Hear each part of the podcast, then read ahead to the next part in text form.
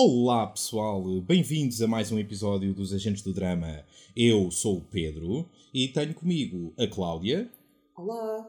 e a Raquel. Alô.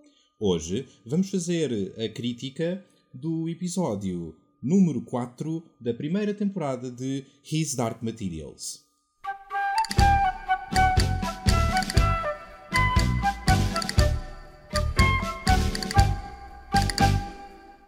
Epá, isto hoje correu bem, é meninas? Ah, Intro feita só uma vez, à primeira. quando és tu a fazer, corre bem. Incrível, pá, estamos a ficar uns prós nisto. O que é que acharam do episódio? Eu gostei imenso. Eu adorei este episódio. Pá, isto há, há, há coisas do diabo, nós estamos sempre em contraciclo uns com os outros. Então não gostaste? Não é não gostei, mas gostei menos do que todos os outros até agora, tenho que confessar. Mas não. parece o Yorick. Já, Tá bem. era isso que eu ia dizer. É tipo, quão mau um episódio pode ser quando aparece tipo, o melhor personagem de sempre. Claro. Pronto, eu, eu até admito que ele, seja o, que ele seja o melhor personagem de sempre, mas não senti nada disso na- neste episódio. Não. A sério? Sim. Ai, eu adorei este episódio. Foi tão... Começou logo tão bem. Começou logo com o balão do Lee Scoresby. A Esther está linda e maravilhosa. Yeah, isso, isso foi. Isso esteve lá, esteve no ponto. A Esther Concordo. está perfeita. E o Lee Scorsese também está muito giro. Gosto imenso do personagem. Acho que está muito fixe. Sim, Já não me lembro sim. se ele é parecido ou não com o do livro, mas acho que É, está bem da fixe. o É, está ator. tá parecido. É, Sim. com o bigode e não sei Sim, sim, sim. Acho que ele está bem fixe. A ideia do Lee é que ele é o. ele é o americano, não é? Uhum, ele é do Texas. Uhum. Texas. É isso, é isso. E é engraçado porque é um personagem. ah, pronto, que tem, um- vem de um background cultural um bocadinho diferente da maior parte dos, dos outros personagens e, e, e nota-se bastante. tem, uma, tem, uma, tem uma atitude muito fresca em relação, a, em relação a todos os outros. Aquela malandrice, aquela. Yeah. A segurança, o, Uhum. o sentido do humor também. Sim, assim, sim, sim. Meio gozão e tal. Uh, a, a cena de pancadaria no, no bar está muito gira e Sim. eh, em particular uh, pela dinâmica que ele tem com a demon dele durante toda essa Uhum. cena. Yeah, Uhum. Ele e a Esther tipo, são ótimos um com o outro. Yeah. E falam um com o outro e, e não é? Tipo, Sim. acho que não nesse episódio é que estávamos a pensar que se os adultos reagiriam da mesma maneira que as crianças com os, com os demons e não sei o Uhum. quê. E ele tem um- uma postura boa similar ao dos miúdos. Ele interage bem com ela, ela dá-lhe imensas opiniões. Era Sim, Tem uma relação bem, bem próxima. Era mesmo isso que eu ia dizer. Nós há uns episódios atrás estávamos a ponderar se os adultos falavam com os demons.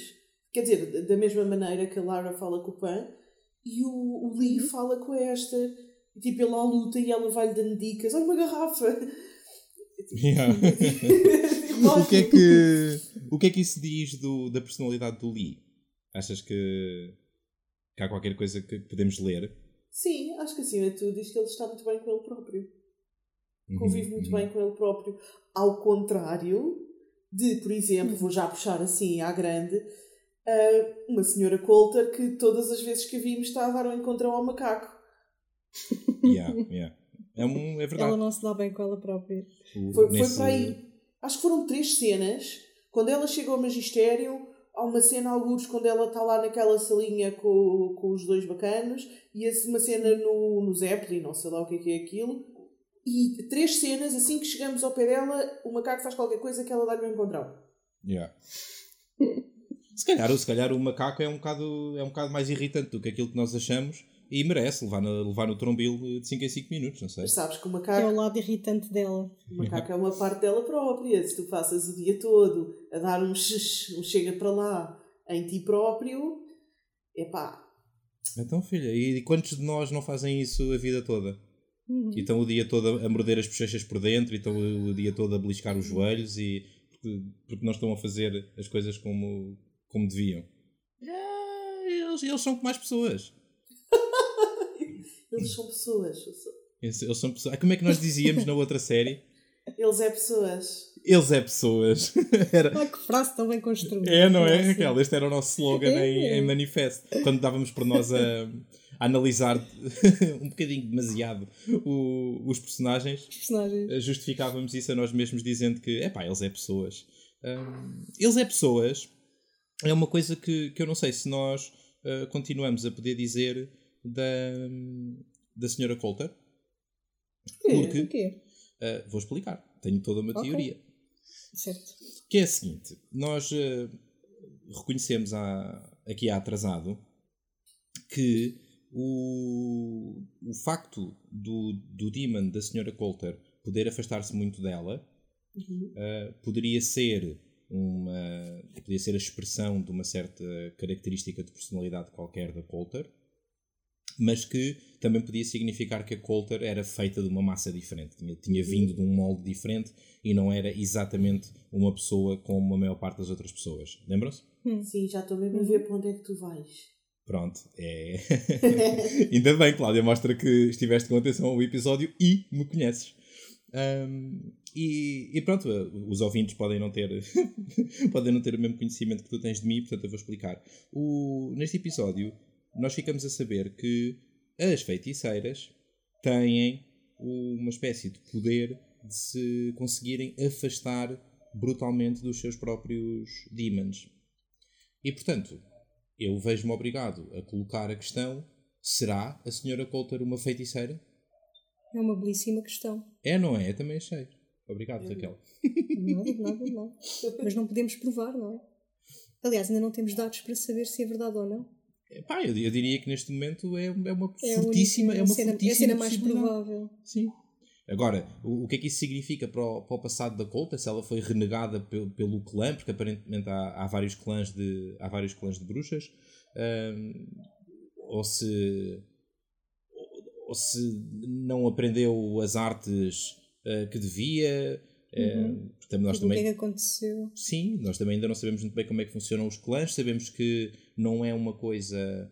não são um grupo de pessoas ah, todas alinhadas pelos mesmos ideais. Ficamos a saber neste episódio que há feiticeiras que estão do lado do, do magistério e andam ali de roda da, da estação no norte, mas há feiticeiras que querem combater ah, o magistério, certo? Certo? Certíssimo. É? Portanto, a senhora Coulter ser uma feiticeira, pronto, é uma possibilidade. Acho que é uma possibilidade. É para além da cena do Demon e da cena dela se conseguir afastar tal como as feiticeiras, se pensarmos, ela também tem características parecidas de, na cena de, de ter assim uma fisionomia toda bonita e das pessoas tipo ficarem embevecidas a ouvi-la inicialmente. Uhum, uhum. Não sei se isso passa muito na série, nos livros pelo menos passa. Acho que na série também, não é? Sim, ela é. Aquele ar tipo be- belo e elegante e tipo requintado. Ah, Ela de alguma maneira enfeitiça ou encanta as pessoas. malta. Não necessariamente no sentido literal de encantar com encantamentos como em Hogwarts, mas, mas de alguma maneira sim, ela tem ela exerce um certo tipo de, de poder sobre as pessoas que a rodeiam que é eh, que é encantador. Agora, se isso quer dizer que ela pertence a esse grupo de personagens ou não, acho que vamos ter que esperar para ver, mas eh, é uma possibilidade. É uma boa teoria, sim. E estou a dizer isto, hum, é, francamente, não sei, não me lembro. Ok. Sim, eu também não estou a querer dar indicação nenhuma, também não faço a mínima ideia. Yeah. Mas eu Mas é uma belíssima teoria. estou a frisar isto porque os nossos ouvintes podem sentir-se enganados, tipo... eh, ah, pois, eh, aqueles os três já sabem tudo sobre a história e estão para ali a fingir que não sabem. Estão ali a mandar cenas. Yeah, e, e- e não é o caso. Não, não me lembro mesmo se isso é, um, se isso é uma característica da, do personagem ou não. Da minha parte também não, estou só mesmo a, a, tipo, a analisar a, a teoria. E acho que sim, é uma teoria fixe, é uma teoria inteligente, sim. Concordo, sim. E era uma dúvida que, tipo, que subsiste. É uma dúvida que existe imenso, não é? Tipo, como raio é que ela consegue separar-se tanto do, do Demon? Yeah. E é super visível a relação estranha que eles os dois têm. Tem a ver com isso ou não? Ah, e, e mesmo no caso das feiticeiras, é um bocadinho. Acho que fica um bocadinho ah, no ar se a possibilidade de um indivíduo se afastar do seu demon, se é uma coisa que tu podes treinar, se é um poder que nasce contigo, porque nós não sabemos neste mundo o que é que faz de uma pessoa uma feiticeira, se é algo que nasce com a pessoa ou se é, ou se é um- uma valência treinável. Um, e, e pronto, e portanto continuamos sem saber uma data de coisas, mas, mas acho que foi importante neste episódio descobrirmos uh, levantar assim um bocadinho a ponta do véu sobre uma ou duas características da, das feiticeiras, porque já há, há, talvez dois episódios que ouvimos falar delas e sem, sem ver nada sobre elas. E, e termos visto o, o Demon da, da Serafina. Uhum. Ai, é o Kaiser, não é? Sim, por não, falar nisso, é. a história da, da Serafina e do Farder Coram parte-me o coração. Ah, isso. Por acaso é verdade. Teve, teve ótimo. Eu acho que toda, toda a parte sobre as feiticeiras teve ótimo. O cônsul das feiticeiras. Yeah. Tudo, pá, teve tudo tão bom. Gostaram do personagem do, que, que fala com a Lyra na, no, no cônsul? Eu gostei muito. O Doutor não sei quantos. Lancelius. Sim, Lancelius, acho eu. Yeah. Sim, sim, sim. Acho que está tá muito bem caracterizado. Gosto de personagens com, com aquela energia e, porque é ambíguo, tu não sabes exatamente e, uh, para que lado é que ele pende, se ele é pelo bem, se ele é pelo mal, se ele é só por ele próprio. E, e gosto, gosto, deste género de, gosto deste género de personagens e acho que uh, impõe um certo tipo de respeito, mas sem ser. Uh, não é aquele tipo de intimidação agressiva pá, que se calhar conseguimos ver num Yorek, por exemplo. Uhum. uhum. Yorek impõe um certo tipo de respeito e eu acho que este cônsul das feiticeiras impõe outro e acho que o indivíduo que, que trabalha para o magistério não impõe nenhum. E ele tem uma cobra como, como outro personagem. Como o Lord Boreal. Uh, Boreal, yeah. como Lord Boreal. Sim. Será que é o mesmo género de pessoa? A partir assim, não é? Tem sim, umas características sim. similares. Sim. Mas a, a cobra deste uhum é menos dissimulada que a do Lord Boreal. Porque a do Lord Boreal está sempre lá escondidinha na manga. sim, sim, sim. E a é deste não, sim. a deste está ali a olhar para as pessoas. E esse detalhe visual comunica-nos qualquer coisa de, de, importante acerca, do, acerca deste universo. Uh, nós, nós referimos, penso que foi logo no primeiro episódio desta, desta série de, do nosso podcast, que embora isso não estivesse explícito na, na série, estava nos livros, os criados tinham sempre cães. Uhum, uhum. Ou, se não sempre, a maior parte das vezes. E, e isso, isso podia, pode ter deixado no ar a ideia de que uh, a tua personalidade, a tua essência, uh, define-te totalmente e é absolutamente expressa por um certo tipo de demon. E acho que este episódio mostrou-nos para quem pudesse ter dúvidas sobre isso, que se calhar as coisas não são, não são tanto assim. Podes ter um personagem que tem um demon que é uma cobra e é dos piores personagens da história, mal alinhado, mal intencionado, mas depois podes ter outro personagem cujo demon também é uma cobra e que está pelo bem. Se calhar uhum. algumas das estratégias que ele usa para se, para se dar com as outras pessoas, para se envolver com, com, com as outras situações, se calhar as estratégias são as mesmas, uh, mas, mas isso não diz nada acerca do alinhamento moral do personagem e acho que é importante uhum. frisar isso. E acima de tudo, há aqui uma coisa, já agora, há aqui uma uhum. coisa que é não há dois demons iguais. Como yeah. não há dois animais iguais. É normal. Uhum, uhum. E por exemplo, nós na série se calhar nunca vimos. Um, pronto, porque vemos visualmente, portanto nunca foi descrito mas há uma parte nos livros, até de uma cena do último episódio, quando a Lyra está a falar com o Farder Coram e quando, quando ela presta atenção ao Demon, eles têm conversas sobre os Demons e não sei o quê. E a Demon do Farder Coram é uma gata. Uhum. E ela é descrita nos livros como uma gata com um pelo brilhante, muito bonito e não sei o quê, apesar do Farder Coram já ser assim velhote. E a Lyra comenta nos livros, para ela própria, que, mesmo quando o Pan se transforma num gato, nunca tem aquele pelo sedoso. Yeah. Portanto, o Pan pode se transformar no animal que quiser, mas ele não se pode transformar numa Demon do Farther Coram, estás a ver? Uhum, ele pode se uhum. transformar num gato. E depois tem a natureza da Lyra naquele gato. Yeah, uhum. yeah. E aqui é a mesma coisa. Tu vimos agora o segundo personagem que tem uma cobra, são cobras diferentes e as intenções e a, e a, um, a essência da pessoa está uhum. na cobra e na maneira como a cobra age, na maneira como a cobra é, porque elas não são iguais. Yeah. E sim, e, e, e isso nota-se na maneira como na maneira como o, o doutor eh, eu não me lembro do nome dele. Lancélios. Ok. O Dr. Lancélios. Gosto muito do vosso cor. Um, a forma como, como o Dr. Lancélios lida com a Lyra. Uh, bem, nós nunca vimos o Boreal lidar com a Lyra, mas quase que apostava que não ia ser exatamente uh, o mesmo tipo de cena. Há ali um, há uma curiosidade uhum. e ao mesmo tempo um certo, uma certa reverência pela Lyra, porque uh, o Dr. Lancélios, como o Farder Coram, como o Lee Scoresby, como o Yorick, como toda a gente que rodeia a Lyra, sente que ela é especial. E isto é um. Vamos no quarto episódio, e eu acho que não houve nenhum episódio em que isto não fosse uh, frisado por algum personagem. Um, a Lyra é uma miúda especial. Há qualquer coisa nela que a distingue de qualquer outro personagem. E, e, pronto, e nós sabemos que isso tem a ver com a profecia. Ficamos a saber, não, sei se tínhamos dúvidas ou não, mas ficámos, se tínhamos, deixámos de, deixámos de ter neste episódio que, que os ciganos sabem da, da profecia, o Farder Coram pelo menos, uhum. e, e, e, portanto uh, continuamos, a, a, série continua a recordar-nos, só naquela de, olha, não se esqueçam que, uh, que a Lyra é efetivamente uma miúda única. Mas hoje, uh, acho que neste episódio, mais do que ali um toquezinho, olha, as pessoas acham que ela é especial, uhum, foi uhum. muito, muito explícito. Exato.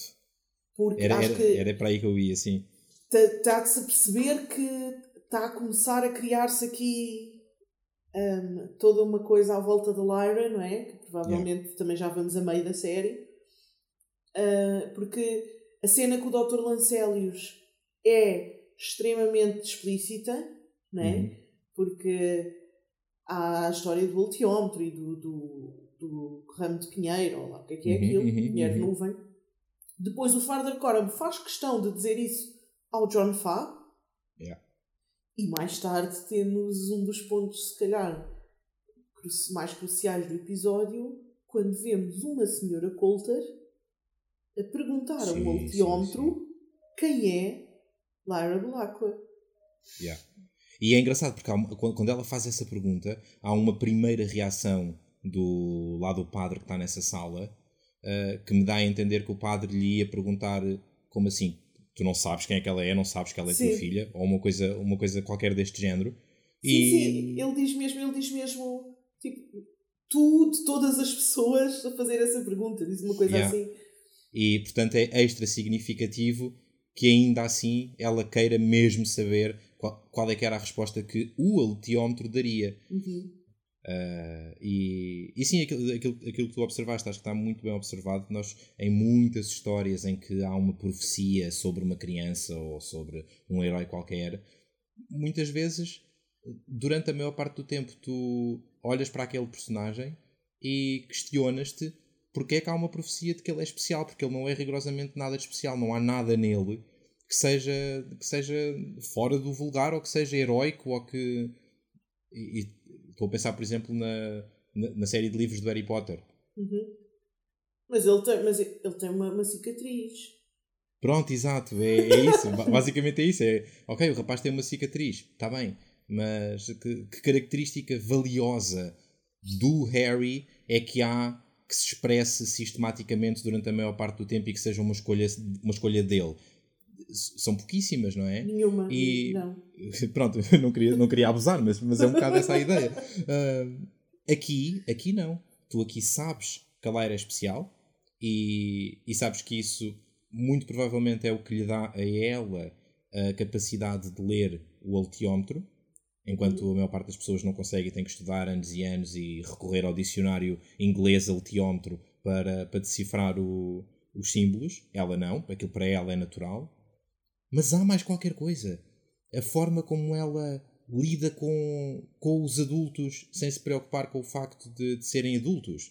A forma como ela lida com pessoas que não conhece de lado nenhum e conversa com elas com a mesma confiança com, como se já as conhecesse há imenso tempo. A forma como ela quebra as defesas das pessoas com quem está a conversar e, portanto, consegue alcançá-las e faz uso daquela língua de prata dela para enrolar toda a gente. E, e eu, acho, eu acho que todas essas características têm também a ver com a especialidade de, de Lyra Belacqua. E acho que é importante sentirmos isso. Sabermos que, ok, a miúda é especial e, como tu dizias, vermos porque é que ela é especial. Mas quanto a isso que tu dizes de, de havermos a falar com os adultos, não sei o quê, tenho só que fazer aqui um apontamento. Então, aponta. Um, apesar de serem características, no geral, que nós conhecemos da Lyra também nos livros, eu já disse várias vezes e volto a repetir que na série eles estão a abusar um bocadinho, ou seja, eles estão a dar muito protagonismo à Lyra onde ela não o teve na história original. Uhum. Okay? Por exemplo, a pergunta ao Dr. Lancelius de uh, o que é que te devíamos estar a perguntar? E yeah, adorei essa pergunta. Essa pergunta nos livros foi feita pelo Farder Coram. Uh, ok. Pronto. Este tipo de coisas, estás a perceber? Um, uhum. Por exemplo, nos livros, ela não, fo não foi ela que contratou o Lee Scoresby. Quem é? É o John Fao, assim, tipo, eles dizem olha, nós contratámos um aeronauta e só depois é que ela fala com ele. Ok, ok. Um, a, a, cena dela ir buscar o Yorick um bocadinho à rebelia foi ligeiramente, mas não foi assim com aquela, rebel, aquela rebelia toda que vimos na série. De, de eles dizerem não e ela vai. Estás a ver? Ok. Porquê que achas que isso está a acontecer, Cláudia? Não sei. Acho, que, esse... acho que só. Acho que acima de tudo, porque e é uma coisa que eu estou a notar e se calhar não notei quando li os livros há 15 anos, porque era muito mais nova, uh, é que apesar de tudo, a Lyra é uma criança. E apesar de tudo, esta série é pesada demais para ter uma protagonista que é uma criança. Uhum. E eu acho que é um bocadinho por isso. É preciso dar à Lyra qualquer coisa que não faça dela ser uma miúda de 12 anos. Ok. Estás a perceber? Okay. Sim, sim, porque, sim. porque é muito, especialmente no primeiro livro, nota-se isso muito na Lyra. Ela é uma miúda. Estás a ver? Ela, ela uhum. é, é, tem língua de prata, ela enrola as pessoas, ela fala, ela mente, ela, ela é um doce quando quer ser. Ela é super especial, mas não é assim tão perspicaz e um, chegada à frente nessas coisas como eles passam uhum. na série. Ok. Achas o mesmo, Raquel? Que, que, estão, a dar à, que estão a dar à Lyra um protagonismo que, que a transforma enquanto personagem face ao que conhecíamos dos livros? Acho sim, senhora. Acho que, acho que os adultos nos livros têm mais papel de adultos e têm mais preponderância do que, do que ela. Aliás, quando estávamos há bocado a falar no Lancelius, eu até eu estava-me estava a lembrar disso. Não acabei por, por dizer nada, mas estava-me a lembrar disso. Uh, da da pergunta ser feita pelo Farder Coram e tudo mais. Mas também acho importante, sim, que, que isso aconteça uh, para dar mais visibilidade à, à Lara, para que nós tenhamos a ideia de que ela realmente uh, é mesmo especial, tem mesmo capacidade de, de, de tomar decisões, de, de ser irreverente uh, e tudo, e tudo, e tudo. Mas sim, tenho a mesma, tenho a mesma noção e tenho a mesma perspectiva que a, que a Cláudia em relação a livros versus, versus série. O que acontece muitas vezes nas adaptações é que há uma percentagem muito grande do livro que não é transponível para, para televisão ou para, para cinema, que são os diálogos internos, são as hesitações, são aqueles momentos em que o personagem está em busca de si mesmo e a tentar perceber para onde é que aponta uh, a sua uh, agulha da sua bússola e, e muitas vezes quando tu estás a ler um livro tu percebes que, que há transformação, que há uma subida de um degrau qualquer dentro do personagem só através desse, desses diálogos internos e da forma como essas coisas são, são descritas, os seus processos mentais, a forma como a pessoa processa os seus sentimentos. E, e tu não consegues, não consegues ter isso na série. O máximo que consegues é ter a conclusão desses processos. E, e se calhar na ausência de, dos, tais, dos tais diálogos uh, dentro da Lyra, precisamos de ver mais na série a ação dela que simbolize, que represente, que sinalize aquilo que são, aquilo que são as características definidoras do personagem. Uhum. Uh, tenho, tenho pena se, se isso estiver a representar uh, o personagem de uma forma muito diferente da, da história original. Hum, não me parece. Não é muito diferente. Okay. É, ela para, fica a parecer um bocadinho mais madura, mais perspicaz, mais uhum. sábia do que é na realidade. Ok, ok. Estás a perceber? Enquanto ela, Sim, sim. ela nos livros é muito mais impulsiva e muito mais. Não sei, muito mais inocente, sabes? Uhum, uhum. E, e nesse aspecto, pronto, eu sinto um bocadinho de diferença. Mas atenção, apesar de tudo, e houve algumas coisas que eles mudaram aqui, alguns diálogos, foi outra pessoa a dizer, não sei o quê, mas não estragou de toda a história. Tipo, este episódio foi ótimo, maravilhoso. Yeah. Especialmente Eh, o Yorick. Bom, mas Vocês estão apaixonadas pelo urso. Não, Yorick, mas o Yorick. Yorick, o Yorick é ótimo, o Yorick é um dos melhores personagens. Bem, e concluímos agora. Gente, aqui há uns dias atrás estávamos a falar que a Raquel chamava-lhe Birninson e eu chamava-lhe Barninson e eles chamam-lhe Burninson. Yeah. O que é isto? Ninguém está certo. Quem é que está Ninguém certo? sabe dizer o, o nome do. Vamos-lhe só chamar Yorick, não é? Como se fosse Exato. nosso Yeah, amigo. yeah. Um, o Yorick, o Yorick é ótimo. Também lhe tiraram ali algumas coisas. Portanto, houve ali, houve ali alguma interação entre o Yorick e a Lyra que eu gostava de ter visto e que aconteceu, se não me engano, entre a Lyra e o Lee. Hum. Hum. Um, mas. E por- porque eu gosto muito da, da relação da Lyra com o Yorick. Mas, mas pronto, gostei muito de o ver. Está muito bem caracterizado, está ótimo. Foi tão bom. Olha, eu acho que ah, vocês estão a deixar que o vosso conhecimento prévio do personagem influencie a vossa opinião sobre ele neste, neste episódio. Porque eu olho para o, para o Yorick e não me lembrando de nada dos livros sobre ele, a não ser que, que ele é um urso e que tem uma armadura e mais um ou dois detalhes de coisas que vêm a seguir. Ah, a verdade é que eu olho para o, para o personagem neste episódio e não percebi muito bem para que é que ele serve, qual é que é a história dele. Olhei para ele como um bêbado violento Ahm, Lá e está. pouco mais do que isso. Faltou ali um bocadinho de diálogo. Em que ele explica, por exemplo, que não é da natureza dele beber assim e Uhum. que ele só bebe assim porque estás a ver quando acho que é o Lee que diz ele sem armadura é como eu sem Aster. Certo, certo.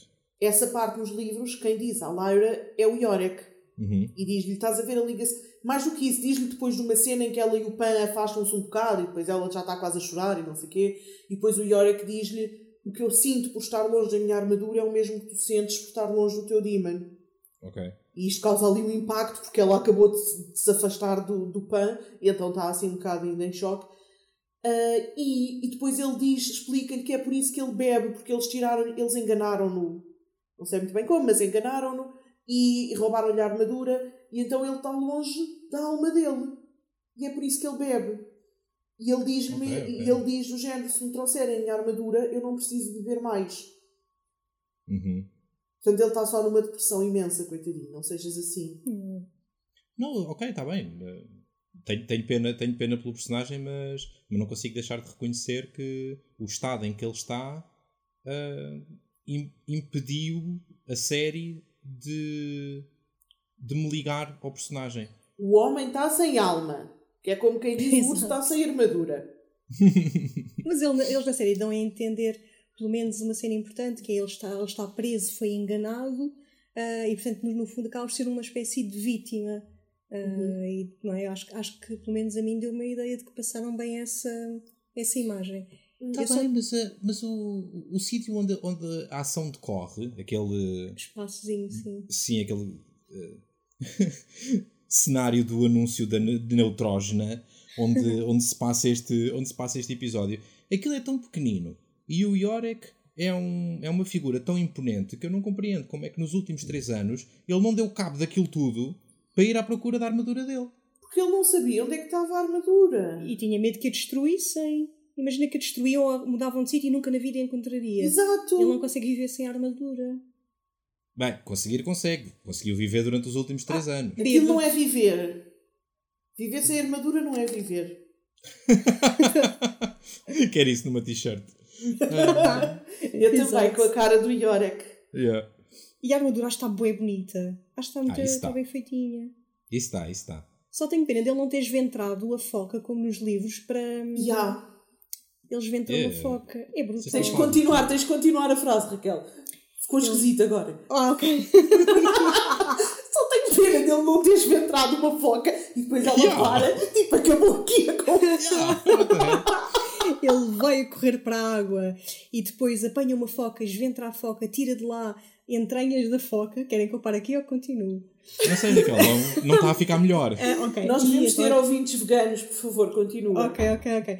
Então depois usa, usa hum, as entranhas para puxar o lustro à. à Não, é para olear. é para olear, Cara, é para olear. A armadura estava Está toda toda enferrujada. A você- vocês, têm, vocês têm noção de que não ficou melhor. Não, vou-te explicar. Ele quando vai buscar a armadura, supostamente ela está toda enferrujada e ele está todo tipo... Assim com barulhos de armadura enferrujada. Estragaram Ah. Demon, estragaram Vai. a alma. Ele pôs a armadura na beira do rio e vai à cata de uma foca, porque a gordura da foca esfrega assim na zona das, das, hum, das articulações da armadura, né? Que é Sim, para, sim. para olear a coisa para não estar todo ferrugento. Quer dizer, eu acho que aquilo não enferruja, que aquilo é assim um Gordura soa todo... melhor do que entranhas, de facto.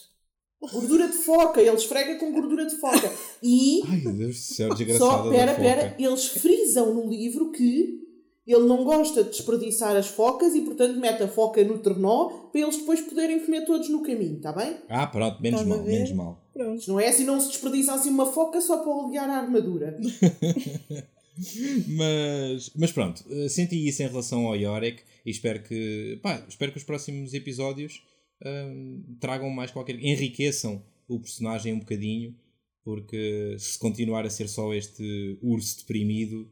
eh, Não, mas isso eu, também, isso eu também espero. Eu aí concordo contigo e acho que, pronto, eu já gosto do personagem antes e posso estar influenciada. Acho que sim, acho que precisamos de ver mais do Yorick para, para que quem não o conhece hum, goste dele e perceba que ele tem bom coração. E vamos ver Ah. pessoas ansiosas. Ele vai... Isto foi o primeiro episódio. Foi, É verdade, calma, é foi o verdade. primeiro episódio do Yorick, já vamos a meio da série.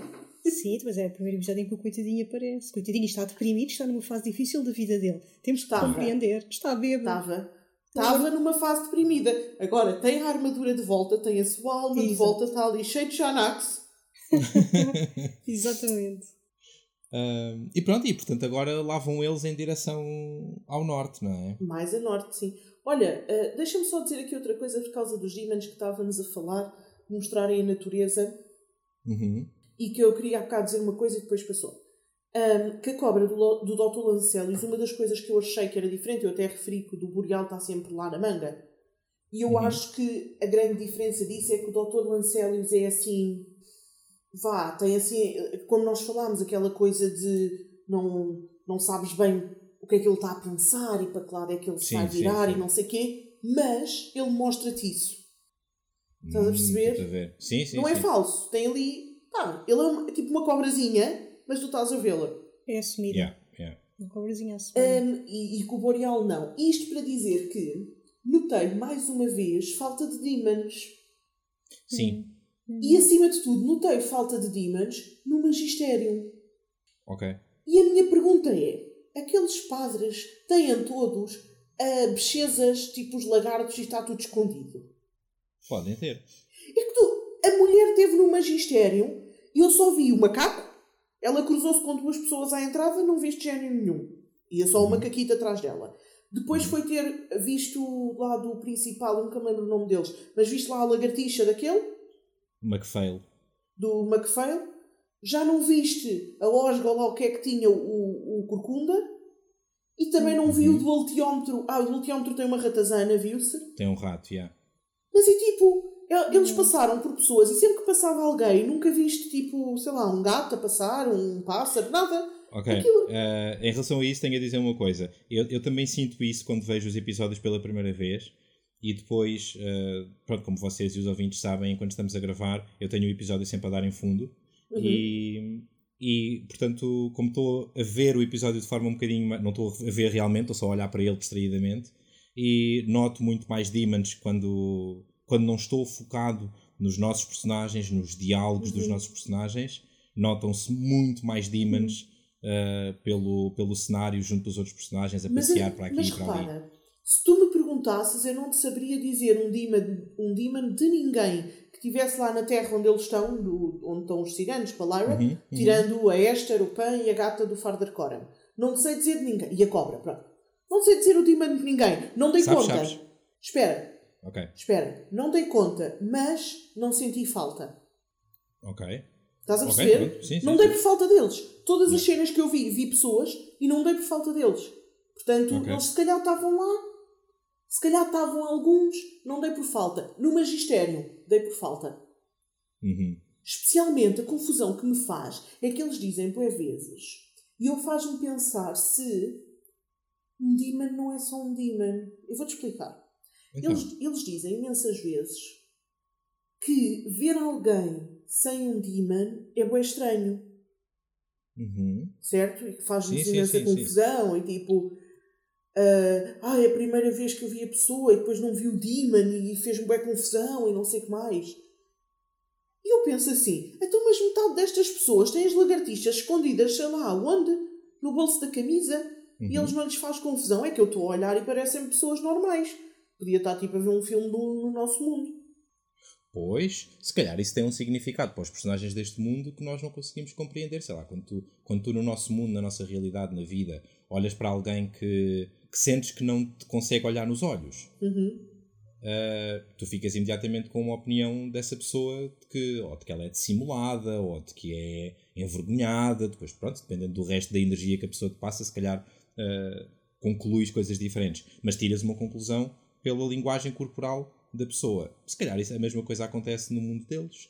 Uh, essa sei. estranheza que eles sentem quando não veem o demon, uma vez, uma vez que não é possível a pessoa não ter um demon, isso significa que a pessoa está a esconder o seu demon. E portanto a interpretação que se faz numa situação desse género é de que, ok, esta pessoa é mais resguardada, se calhar esta pessoa é mais tímida, ou se calhar esta pessoa tem algo a esconder, é mais dissimulada. Olha, eu tive essa estranheza no magistério e eu acho que aquilo deve ser tudo gente com osgas e lagartixas. Ah, mas é bem possível. Pelo menos é a Sim. ideia que Se, passa, se não é? o teu demon for Sim, uma um, há um padrão. Como? Se o teu demon for uma pulga, Deve ser uma pessoa mesmo envergonhada, uma pessoa que tem tipo uma carraça, tipo uma mosca, Ok, não eu sei, nesse- tipo ninguém Eu nesse, vê. caso, eu nesse caso arriscaria que a pessoa é um bocado comichosa, mas. mas se calhar sou só eu assim literal. Ah, não sei se é possível a pessoa ter um demon que é uma pulga. Porque é um animal.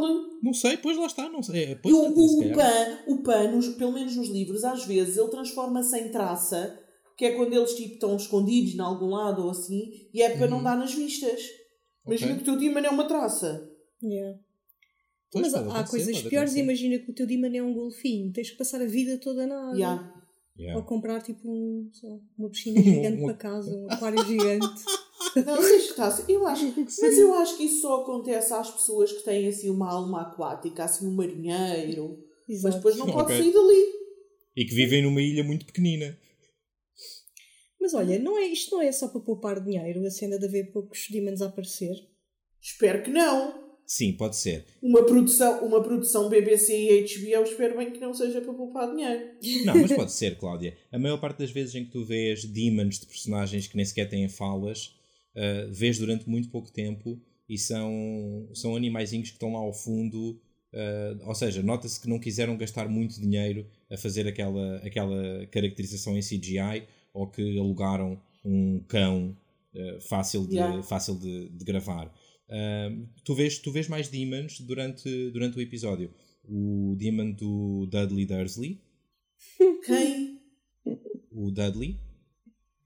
Vá. Não me digas que não reparaste. Calma. Não reparei. Cala-te. A sério? Está lá o Dudley.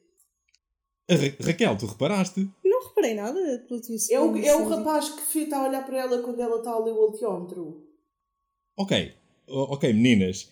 O indivíduo que trabalha lá ahm, num, num sítio qualquer de negociatas, que é uma espécie de governador, o tipo, de, o tipo da pistola na mesa, o gajo que o Ior é que lhe mete Isso a é pata em cima da cara. Isso é o Dudley. Dudley. não é nada. Está doente.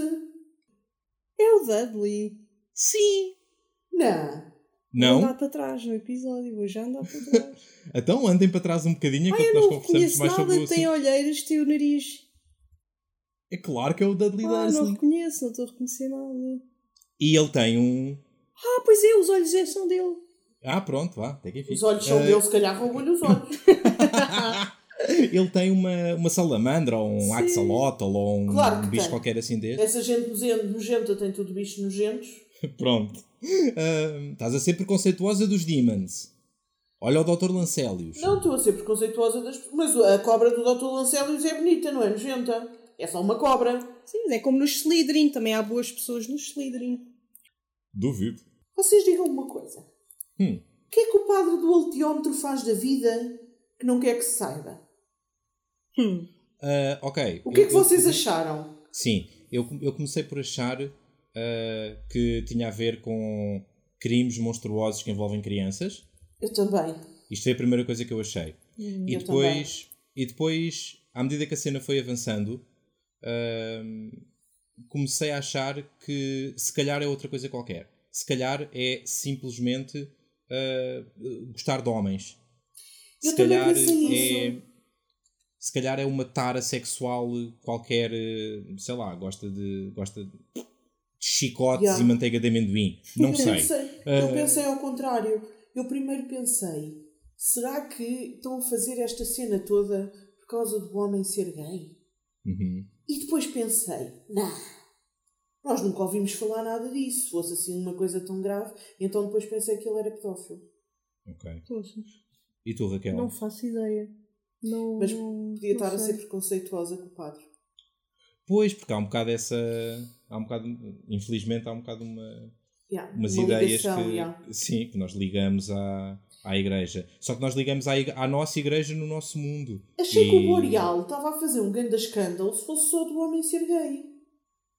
Porquê? A questão é essa. É que foi precisamente isso que depois me fez pensar: não, espera lá, que se calhar é só mesmo ser gay. Porque nós conhecemos ainda tão pouco da- das mundo. estruturas deste, deste mundo, o que é que é socialmente aceitável e o que é que não é, onde é que estão os preconceitos. Nós Yeah. ainda não conhecemos muito. Nós sabemos que, que as estruturas são patriarcais, profundamente patriarcais, ah, embora isso não queira dizer necessariamente que, que há uma homofobia institucionalizada porque tens, tens ao longo da nossa história alguns exemplos de estruturas que são estruturas e formas de organizar a sociedade que até são patriarcais e até são classicistas e no entanto a homossexualidade não é mal vista. Ah, mas, mas o que é certo é que nós não sabemos neste mundo o suficiente das suas regras de funcionamento para concluir. E, Mas olha que e portanto fiquei na dúvida. É que eu acho que, mesmo já tendo lido os livros todos e conhecendo a história, não me lembro de, de ter informação acerca disso.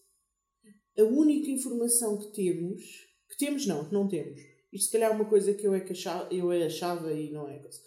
Há uma cena nos livros que não, não passaram para o filme, uma conversa qualquer que a Lyra está a ter com uns ciganos ou assim e dizem ah, nós nunca, nunca deixámos de nos preocupar contigo, né? porque nós sabemos que a Má Costa era tipo a babysitter dela, Uhum. nunca deixámos de nos preocupar contigo, nós até tínhamos um, um, gypsy, um Egyptian no colégio onde tu estavas que nos ia contando como é que tu estavas.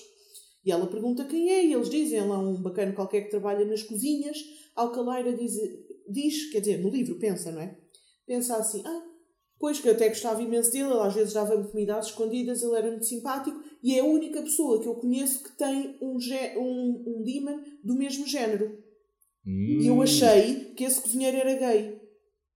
por ter um demon do mesmo género Sim, porque quase toda a gente tem um demon do género oposto.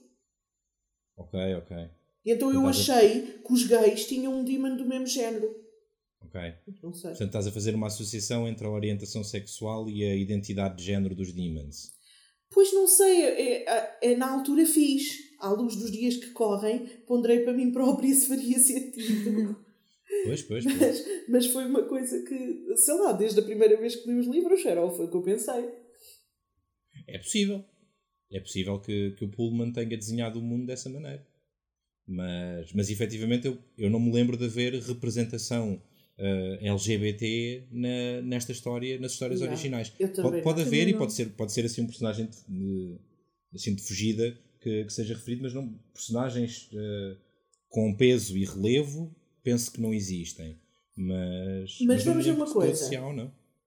Também não me lembro de haver hum, ninguém descrito com pele negra nos livros. E temos na Uhum. série. Portanto, não me chocaria que na série não fizessem algum personagem abertamente homossexual Mesmo Uhum. que nos livros não fosse. Sim, sim, sim, sim. E não buscaria, e acho que essas coisas fazem falta quando não, quando, quando não destroem a natureza de um personagem, eh, a quando de uma adaptação, essas coisas não me fazem confusão nenhuma. Sim, quer dizer, é. se, se pusessem, sei lá, a senhora Coulter lésbica, se calhar era estranho, não é? Conta- Exato, porque aí aí estavas a destruir a natureza do personagem. Agora, eh, em situações. eh, Só tenho pena que, que exista uma, uma tendência, e isso existe em, em televisão e em cinema, há uma certa tendência para aqueles personagens que são LGBT acabarem das duas uma, ou a ser vilões ou a morrerem muito cedo e não terem direito a uma vida feliz. Isto é uma coisa sério? que. Sim, sim. Eh, É uma coisa que é, é muito frequente e está estudado, há, há, há índices. Estás a ver aquele, aquele teste que se faz para saber se um, se um filme é machista ou não? Eu não me lembro do nome do teste. Também não sei. Eu, Mas é um, é, uma- é um, é um teste rápido que tu podes fazer aos personagens femininos de um filme, saber eh, se, por exemplo, se, quando estão a conversar duas mulheres, se a conversa é, é competitiva acerca de homens, estás a ver? Este género, de, este género de pequeninas características do argumento de um filme, e isso, depois no fim, há um score, há, há uma, há uma classificação do, do filme numa escala de quão machista ou mal representador de, da mulher o filme é. E eu penso que, há, penso que há uma escala semelhante para representação LGBT e, e a maior parte dos filmes chumba nessa, nessa representação. Há uma tendência muito grande para. No fundo, é, é assim uma espécie de isco para o público LGBT. Há, Yeah. um- há uma noção de, olha, tá- estão a ver público, tem representação, mas depois Sim. vais a ver a representação e quando, na, na maior parte das vezes são, são estereótipos que não representam eh, toda a gente e não representam sequer a maior parte das pessoas, são só, eh, são só lá está, caricaturas. E, e depois, quando vais a ver o, o papel que eles têm na trama, hum, é muito raro terem, terem um papel de. de- ou, ou- serem os protagonistas, ou serem os heróis, ou, ou terem. qua- quase, quase sempre são os vilões ou eh, não têm direito a um final feliz. Isso acontece muito com as minorias, não é? Antigamente era com a Uhum, malta uhum. de, de pele negra ah, e sim, é? sim, sim. Portanto, é, infelizmente acontece imenso com as, com as minorias. Um papel Yeah. pequenino, ah, aparece e tal, fiquem felizes. Depois o papel é minúsculo, é relevante, ou é, é um bocado isso, sim. Uh, mas, mas não sei, se calhar, se calhar vamos, vamos ainda ver um, um personagem LGBT, não sei. Esperemos. Uh, Deixa-me só comentar. Nada a ver com os art materials, mas não posso deixar de referir. Nesse aspecto que tu estavas a dizer, kudos para Manifest, eu- sim, onde sim, sim. os personagens tinham a sua orientação sexual de forma completamente independente da sua vida e, e que foram representados de uma maneira bem natural, simplesmente como pessoas normais que fazem parte da sociedade e, É verdade, e, é e em que a orientação sexual não teve o mínimo impacto para a história, tirando eh, quando era preciso. E, e portanto, kudos para Manifesto. Isto porque eu vejo muitas séries e, e não há muitas séries assim. Há muitas séries que é do género: temos um personagem principal que é, que é gay, que é lésbico, que é bissexual, que é o que for, eh, e vamos fazer a série acerca disso. Não é? Uhum. Somente aquelas, agora está na moda aquelas sitcoms, e uma é com latinos, e outra é com eh, asiáticos, e outra é com não sei o quê. Ou então, é como tu dizes, depois utilizam, pá, não sei, parece que nunca se, não, não têm nunca, ou seja, nunca conseguem que a orientação sexual não tenha um papel relevante e que, tipo, tem que ter sempre um impacto na história. E em manifesto, Yeah, tipo, é só tipo, yeah, são pessoas. Estão lá, estão representadas, fazem parte de- da população. E não fazem os personagens passar pelo drama identitário Yeah. uh, clássico e, e pronto, e que embora seja, embora seja relevante para a vida de, de muitas pessoas, uh, é talvez a história mais contada acerca, da, acerca de personagens que são LGBT, é, é essa, esse drama identitário. um, e, e pronto, e se calhar uh, devagarinho estamos a fazer um caminho em que, em que a relevância de, desse tipo de personagens uh, começa a ser outra, às vezes nenhuma, e é isso que é importante. E, e pronto, e esta série, e esta série, não sei se vai fazer esse caminho ou não, Uh, se, tive- se fizer, estamos cá para lhe dar os parabéns. Se não Exato. fizer, estamos cá para lhe puxar as orelhas no fim. Exato. Olha, Raquel, Hum. o que é que achaste do Casia? Que para quem não se lembra é o, o pássaro demon da feiticeira Serafina Pécala, que eu lhe chamava Pecala e afinal ela chama-se Pécala. Isso não é, uma, não é um fruto seco. Quem é Pecala? Sim. Não há uma, uma noz que é a noz pecala. Não, é só Ah. Peca. Por acaso, Ah, na minha ok, cabeça, o nome dela é Pecala e não Pécala. Pois, Pécala faz lembrar eu- pétala. exato. Oh Raquel, mas convenhamos, tu na tua cabeça a senhora Coulter chama-se Coulter. Eh, Se Madame Coulter, sim, porque em português está escrito e o, e o ela é Pantaleiman para mim é. Pantaleimon. Pantalaimon. Pantalaimon. Como, como, aqueles, como aqueles bonecos animados. Isso eu também digo, Pantalaimon. O Kaiser, epá, não, francamente não gostei muito do Kaiser. Gosto mais do Kaiser dos, dos livrinhos. Pronto, é diferente, não é? É diferente, há ali qualquer É- é- coisa de, de Eu, diferente. eu imagino que, eu imagino que Sousa não se lembre e por isso é que te estou a perguntar a ti. Uhum, uhum. Mas eu. Ah, soube-me a pouco. É. Devia ser tipo maior e mais imponente, não é? Era suposto ser o quê? Sei lá, um pássaro grande, não era tipo, esse parece um pombo aquele. Sim, é suposto, é suposto mostrar poder, não é? E, Ya! e é suposto ser assim- sábio e, e, sei lá, ter um ar de sábio e saber coisas e, e ali é só uma coisa antipática e, e, e seca Eu já não- pequenina. Eu já não sei como é que eles descrevem, acho que descrevem só como um pássaro imenso e não sei o quê, mas eu na minha cabeça imaginava estilo de um pelicano. Ah, uma coisa assim grandalhona. É para não sei. Depois apareceu ali aquele passarito. Passaroto, sim. Muito seco, muito. Eh, também não gostei, também não gostei. Ach- Achas que estás na Noruega, vai saber, estás no Jardim da Estrela. a dar milho aos pombos. Exato. Ahm, eu- há, há um, há um problema para mim que começa, começa a ser gritante ah, à medida que os episódios se vão acumulando. Epá, tem que ser, tem que ser. Já, já que ainda por cima vocês hoje estão tão Positivas. elogiosas em relação ao, ao episódio, eu tenho que, tenho que meter um bocado de. Temos que ir rodando. É isso, no fundo é isso. A minha experiência com esta série é uma roleta russa. Ora só, ora desce. Hoje calhou-me a mim. Ahm, estou a começar a sentir que contrataram o James McAvoy para dizerem que tinham contratado o James McAvoy. Quem é o James Sou- McAvoy? Por amor de É o, Deus. é o Tem ator que faz de é o ator que faz de Lord Asriel. Ah, Tu tem calma. Onde é que está o Lord Asriel? Eles disseram neste episódio, e por acaso era para dizer há pouco, é uma falha muito grande porque no livro nós já sabemos isto desde o segundo capítulo. E que- quer dizer, contam tudo à frente, tudo à frente, e isto esperaram quatro episódios para contar. Isto o O quê? O Lord- facto de ele estar preso? O Lord Asriel está preso numa cena dos ursos. Ah, ok. O Lord Asriel está preso, guardado por ursos blindados. E que ficámos a saber hoje que amando da Sra. Coulter. Pois, isso se calhar é daquelas coisas que tinha dado jeito de saber há uns episódios para que o espectador da série, enquanto série, compreendesse ah, mais a importância de levar um urso blindado.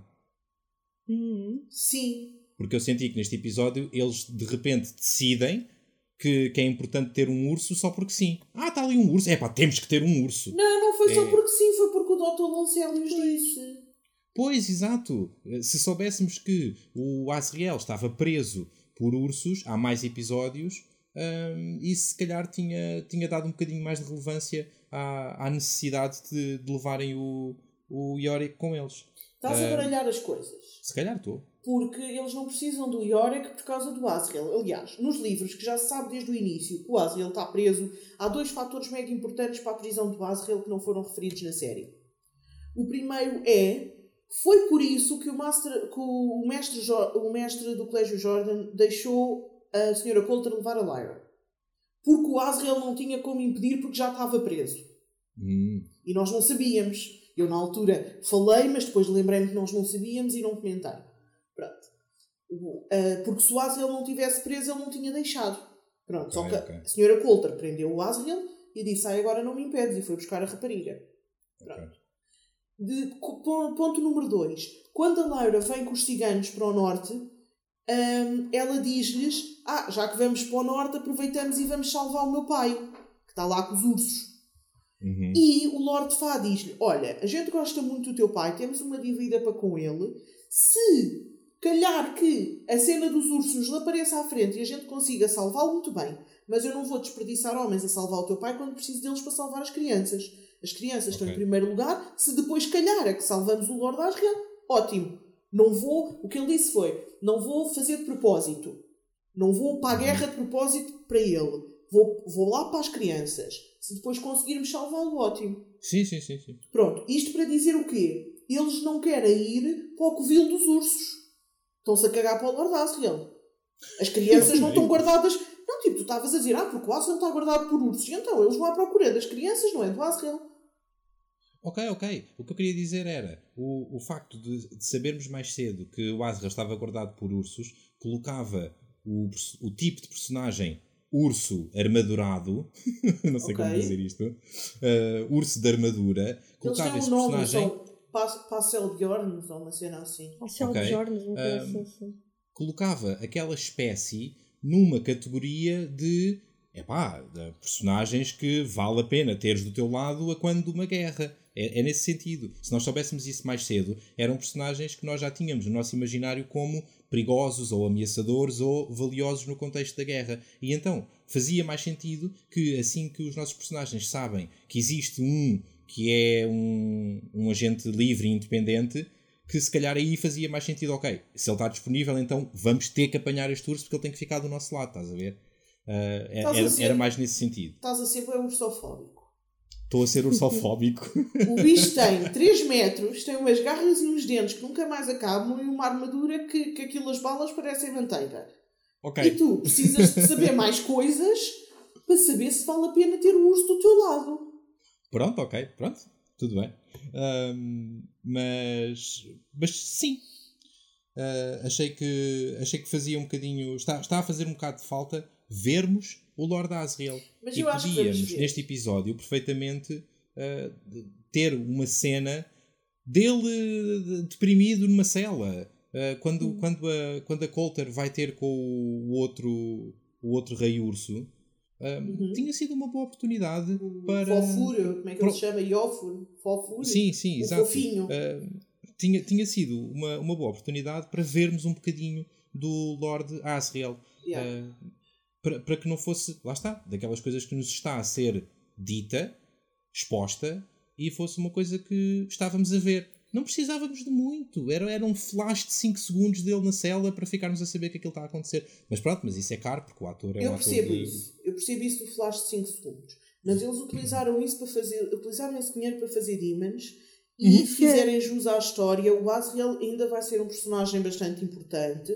Portanto, ele tem tempo de aparecer, tem tempo de valer bastante a pena o caixa dele. Vamos Yeah. com calma. Yeah. Uh, acho que sim, acho que apesar de tudo estão a gastar dinheiro nas coisas certas. Adorei outra vez os cenários do Magistério. Agora Uhum. estamos a ver uns, uh, como se diz, uns banners azuis Yeah. uh, ali, ali a decorar as escadarias e os corredores. Acho que, acho que fica muito bonito. Gostei muito do segundo alteómetro que nós vemos. Tem um estilo completamente diferente do, do alteómetro da Lyra Uhum.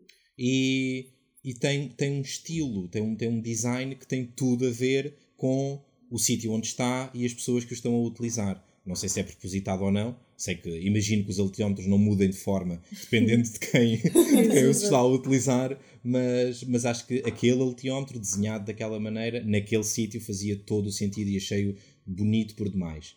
Eles um, um objeto yeah, um objeto lindíssimo e, e pronto, fica, fica para os nossos ouvintes eh, que quando a série acabar e eles leiloarem os props, nós vamos fazer um crowdfunding e pedir Ah, yeah. dinheiro aos ouvintes para comprar aquele alteómetro. Deve, deve ser barato o alteómetro.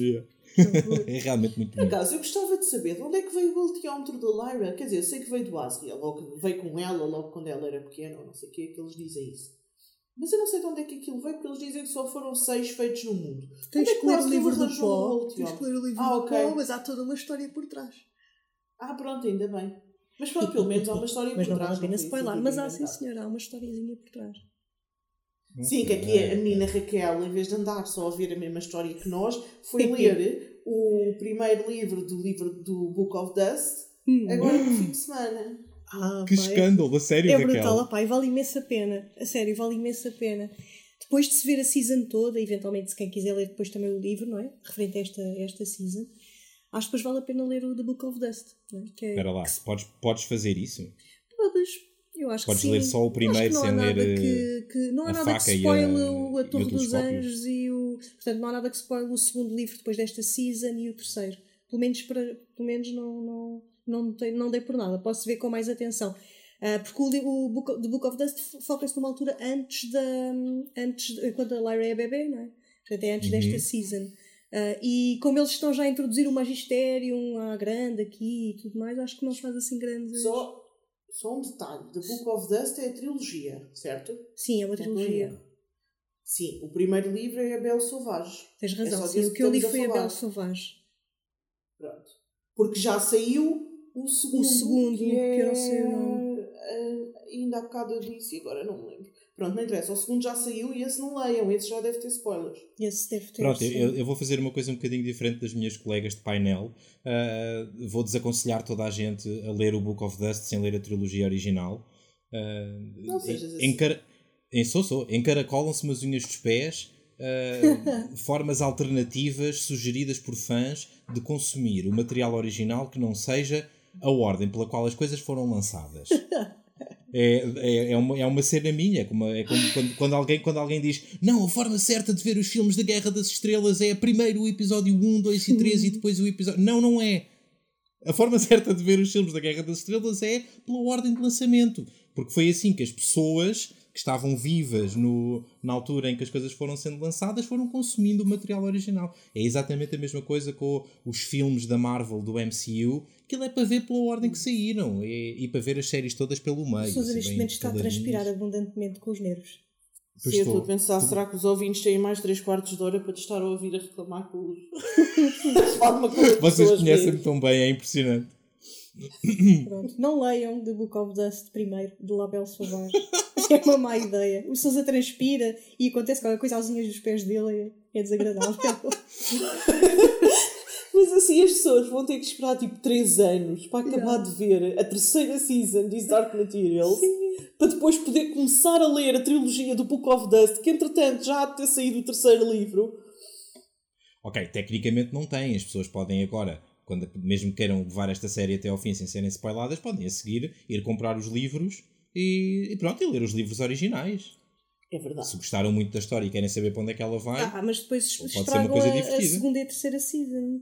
Depois vai-lhes acontecer, como eu e a Raquel, que estamos E nervos. 3 quartos de hora a mandar vir com o episódio de Vá. cada vez que o vemos. Não ouçam o, o Sousa, leiam, não lhe digam nada, eh, que a pessoa não sabe, não, não lhe faz mal. Não façam nada disso. Isso, isso de ler é uma coisa antiquada. Vejam só a televisão. exato, exato.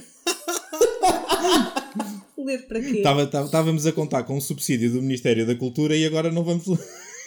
Já não temos direito a ele, Estes não contam. Ah, ah, da cultura talvez, sim. Os da educação não, que estes não têm aquele autocolante que dá para o sexto ano, ou assim. Ai, acho que sei o que é que estás a falar, sim. Os livros agora vêm com autocolante quando são do plano de leitura. Exato, ler é fundamental e tal. Exato.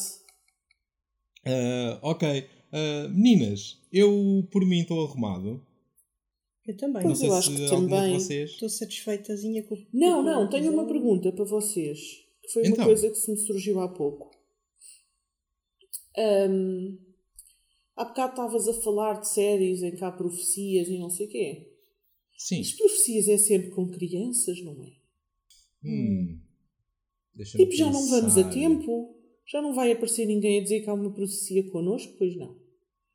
Não, não, não, pode, pode haver. Estou a pensar, estou a pensar, por exemplo, em Dark Crystal. Hum.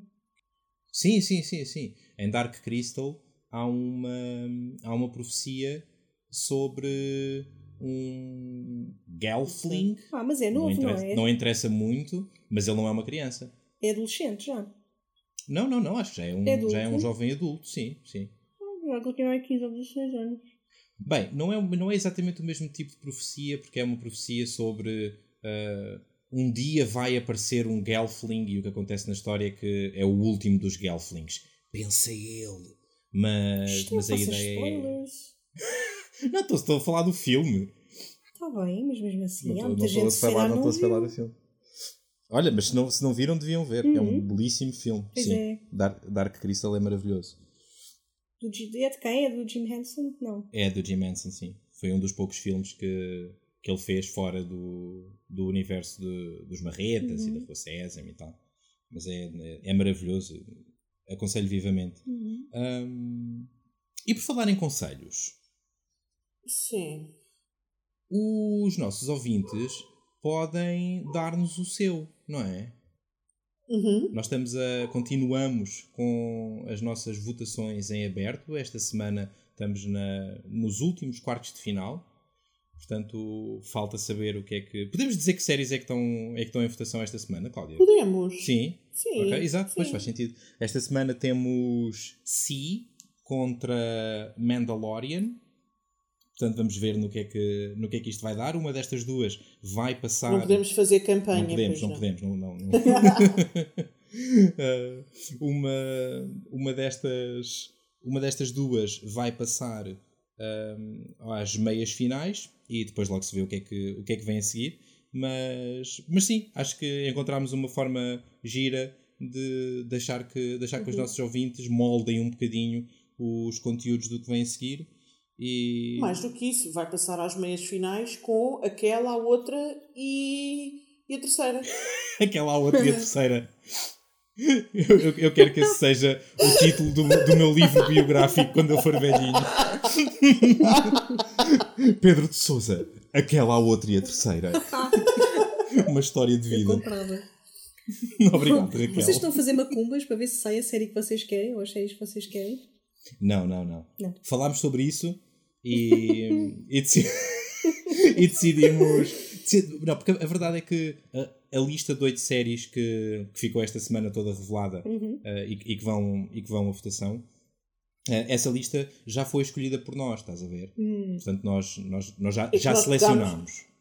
Nós pegámos em todas as séries de 2019 e escolhemos duas por cada trimestre, portanto, nós já Yeah. fizemos uma seleção bastante. Ai, são tão estruturados. E- não é assim? Tem que ser. Que. A verdade é que, a verdade é que estamos, conf- pronto, sem querer aborrecer muito uh, as pessoas, eu e a Cláudia estamos muito confortáveis com qualquer uma destas oito séries. E são séries que temos, temos a certeza que vai ser interessante falar sobre elas. E, pá, e, portanto, a partir desse momento, deixar o resto da escolha aos ouvintes, uh, envolvendo isto numa, numa brincadeira ao estilo, de, ao estilo de torneio, achámos que podia ser uma ideia interessante e efetivamente as pessoas têm participado e portanto parece-me que, parece que foi, foi uma ideia fixe, as pessoas gostaram e, Não, é fixe. e pronto, é fixe. e, yeah. e, e vamos Para quem não sabe do que é que nós estamos a falar, visite-nos no nosso Facebook. Uhum. Diz o link, Cláudia. Não diz tu. www.facebook.com barra agentes do drama. É simples. Visitem-nos no nosso Facebook. E... Sigam-nos. Yeah. Ah, isso, isso, é que vale, isso é que vale mesmo a pena dizer. É que para, para as pessoas que Ah, nos ouvem exato. pelo Google Podcasts, pode ser eh, mais interessante para elas. Isto não é uma funcionalidade que esteja disponível em todas as aplicações, mas para as que usam o Google Podcasts, pode ser interessante para elas clicarem no símbolo do sininho, porque assim são alertadas automaticamente sempre que sai um episódio novo. E, e se, até podem escolher fazer o download eh, assim que o episódio está disponível. Aquilo tem, felizmente, tem um- é uma aplicação eh, relativamente potente e tem uma data de, de opções e de funcionalidades que a maior parte das outras não tem. Mas, mas pronto, não se esqueçam de fazer, de fazer a subscrição eh, no, no Google Podcast se usam essa aplicação. Pode Acho que ser, o, pode ser o interessante. podcast da, da Apple também tem essa opção, não tenho certeza, mas acho que sim, do, do sininho. Ah, sério? Sim, sim, sim, sim. E, é muito, e funciona muito bem para quem tem iPhones. bom. É, espetacular a aplicação, dá para seguir os agentes do drama, dá para. É muito porreirinho. Se quiserem experimentar que também. maravilha. Maravilha, é bom Boa, saber. boa. É subscrever, é subscrever, é ver, é ver, é ouvir, é ouvir. Não é tanto ver, é mais ouvir. Mas pronto, vamos nessa. Ok. Então, olha, meninas. Olha, Reita. Ah, lá está. Pois é, esquecíamos de reitar hoje. É, é sempre assim. a Raquel está tá, tá há pouco tempo connosco de forma, de forma sistemática ainda não, ainda não percebeu que isto é Eu sempre acho, assim. que, eu acho que os ouvintes, quando chegam mais ou menos a uma hora, começam. Tu e o. Exato. Ah, olha, então eu vou dar um. ah, vou dar um 7,5 a este episódio. Escândalo. Gostei, acho que ele foi importante para a história. depois do, de fechar o ciclo que fechou no terceiro episódio, neste quarto senti um, um recomeço um bocadinho mais mole do que, do que eu, enquanto espectador, estava a precisar nesta fase da, nesta fase da história. Uh, queria salientar que acabámos de chegar a meio da primeira season de His Dark Materials Uhum. e, portanto, estava à espera de um bocadinho mais de energia, um bocadinho mais de, de- de- daquela sensação de que todas as peças que estão a ser apresentadas estão a ocupar já o seu lugar na história e eu consigo ver para onde é que isto vai, como é que as dinâmicas ah, vão ser daqui para a frente e senti este episódio um bocadinho ah, um bocadinho por todo o lado, um bocadinho disperso. Gostava de ter visto a energia mais focada. Gostava que o episódio tivesse tido o mesmo foco que os ciganos têm em relação às crianças durante todo este episódio. Eles têm a sua, mens a sua mensagem é clara. Nós estamos aqui para ir salvar as crianças. Esse foco está lá e eu senti que o foco do episódio em geral não estava exatamente em lado nenhum e, portanto, para mim o rating desce um bocadinho em relação aos anteriores. Dou-lhe um 7,5. Ok, Raquel. eu dou um 8.3. Eu gostei muito do Yorick Byron, Nissan. Hum, gostei de. Adorei o Lee Scoresby. Estava com medo de, quando vi pela primeira vez, de que, de que estas personagens não estivessem como eu, como eu gostaria, mas, mas acho que eles conseguiram fazê-lo. E eu gostei, gostei do, do episódio. Diverti-me imenso a ver. Portanto, 8.3. Muito bem. Eu tenho sido muito dura nos últimos episódios e por isso eu dei um 8,5 a este. Bom, bom, bom. Para dar-te uns pozinhos para, para subir a média, que eu fui muito dura nos últimos dois. No fim, faz-se Ok, uma média. portanto, Oh, sabes lá, a Cláudia tem, Faz tem tudo. Toda uma folha de Excel com médias e médias ponderadas e Meu o Deus. Eu diabo não médias. Má. É. E pronto. É assim. muito bem. Mais do que a qualidade da série, eh, isto dá para medir hum, a, a nossa, o nosso humor quando vemos os episódios. Ah, é na capaz, é verdade. capaz. Isso faz muita diferença. Ahm, então pronto, com, com o melhor humor que consigo, ah, um beijinho para as duas e Beijinhos. cumprimentos cordiais para os, para os ouvintes, está bem? Até Até a.